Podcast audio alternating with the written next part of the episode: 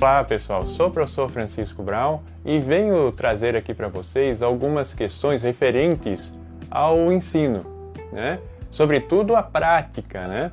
Então, eu vou trabalhar com vocês hoje, vou trazer cinco itens que consideramos fundamental para a sala de aula.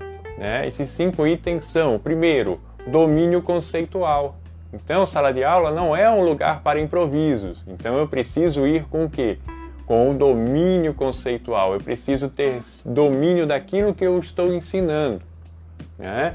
Então, não dá para é, é, pegar ali o, o, o tema de qualquer forma. Eu tenho que me preparar. Sala de aula não é lugar para improvisar, não é? Então, domínio conceitual. E quais são os pontos fundamentais para se ter domínio conceitual daquilo que eu estou ensinando? Vamos fazer um vídeo tratando disso.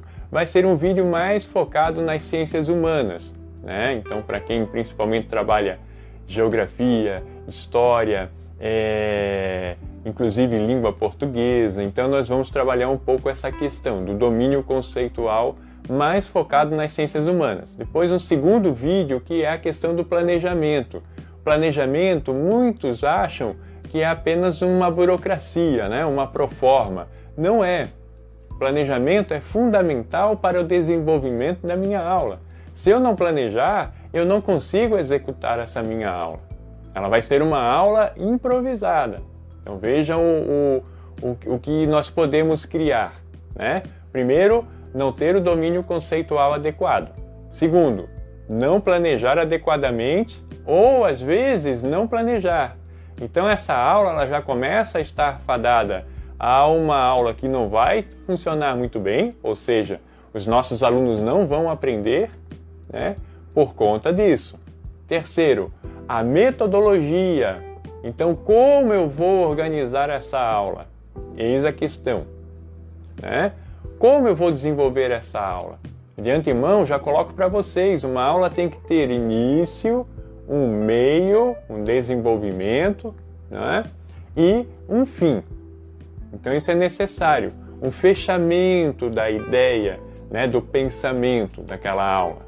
Não deixar as coisas muito abertas, porque isso deixa os alunos, né, no mínimo, confusos. Então nós vamos fazer também um vídeo tratando dessa questão, da metodologia, né, do como fazer essa aula. O quarto item a sala de aula. Como nós podemos organizar a nossa sala de aula, né? Como nos posicionarmos na sala de aula também, né? como utilizar melhor o quadro na sala de aula, como utilizar melhor uma projeção quando for utilizar. Então, esse é o quarto item que nós vamos montar também um vídeo específico para essa questão. E a quinta questão, o quinto ponto, é o material didático.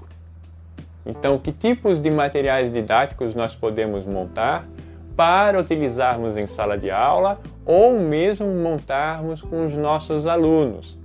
Né? Tanto do ponto de vista de material didático físico, para usar na aula presencial, e materiais didáticos também utilizando meios digitais que nós podemos utilizar tanto numa aula remoto quanto numa aula presencial. Então nós vamos né, trabalhar um pouco essas ferramentas também né, no nosso quinto vídeo, para que possamos então, né, é, inclusive aqui trocar algumas experiências de sala de aula, né, algumas experiências de como ensinar. Então o objetivo aqui, a proposta é essa. Então, né, vamos trabalhar esses cinco itens: o domínio conceitual, o planejamento, a metodologia, a sala de aula e o material didático, não é? Então, um grande abraço a vocês e até mais.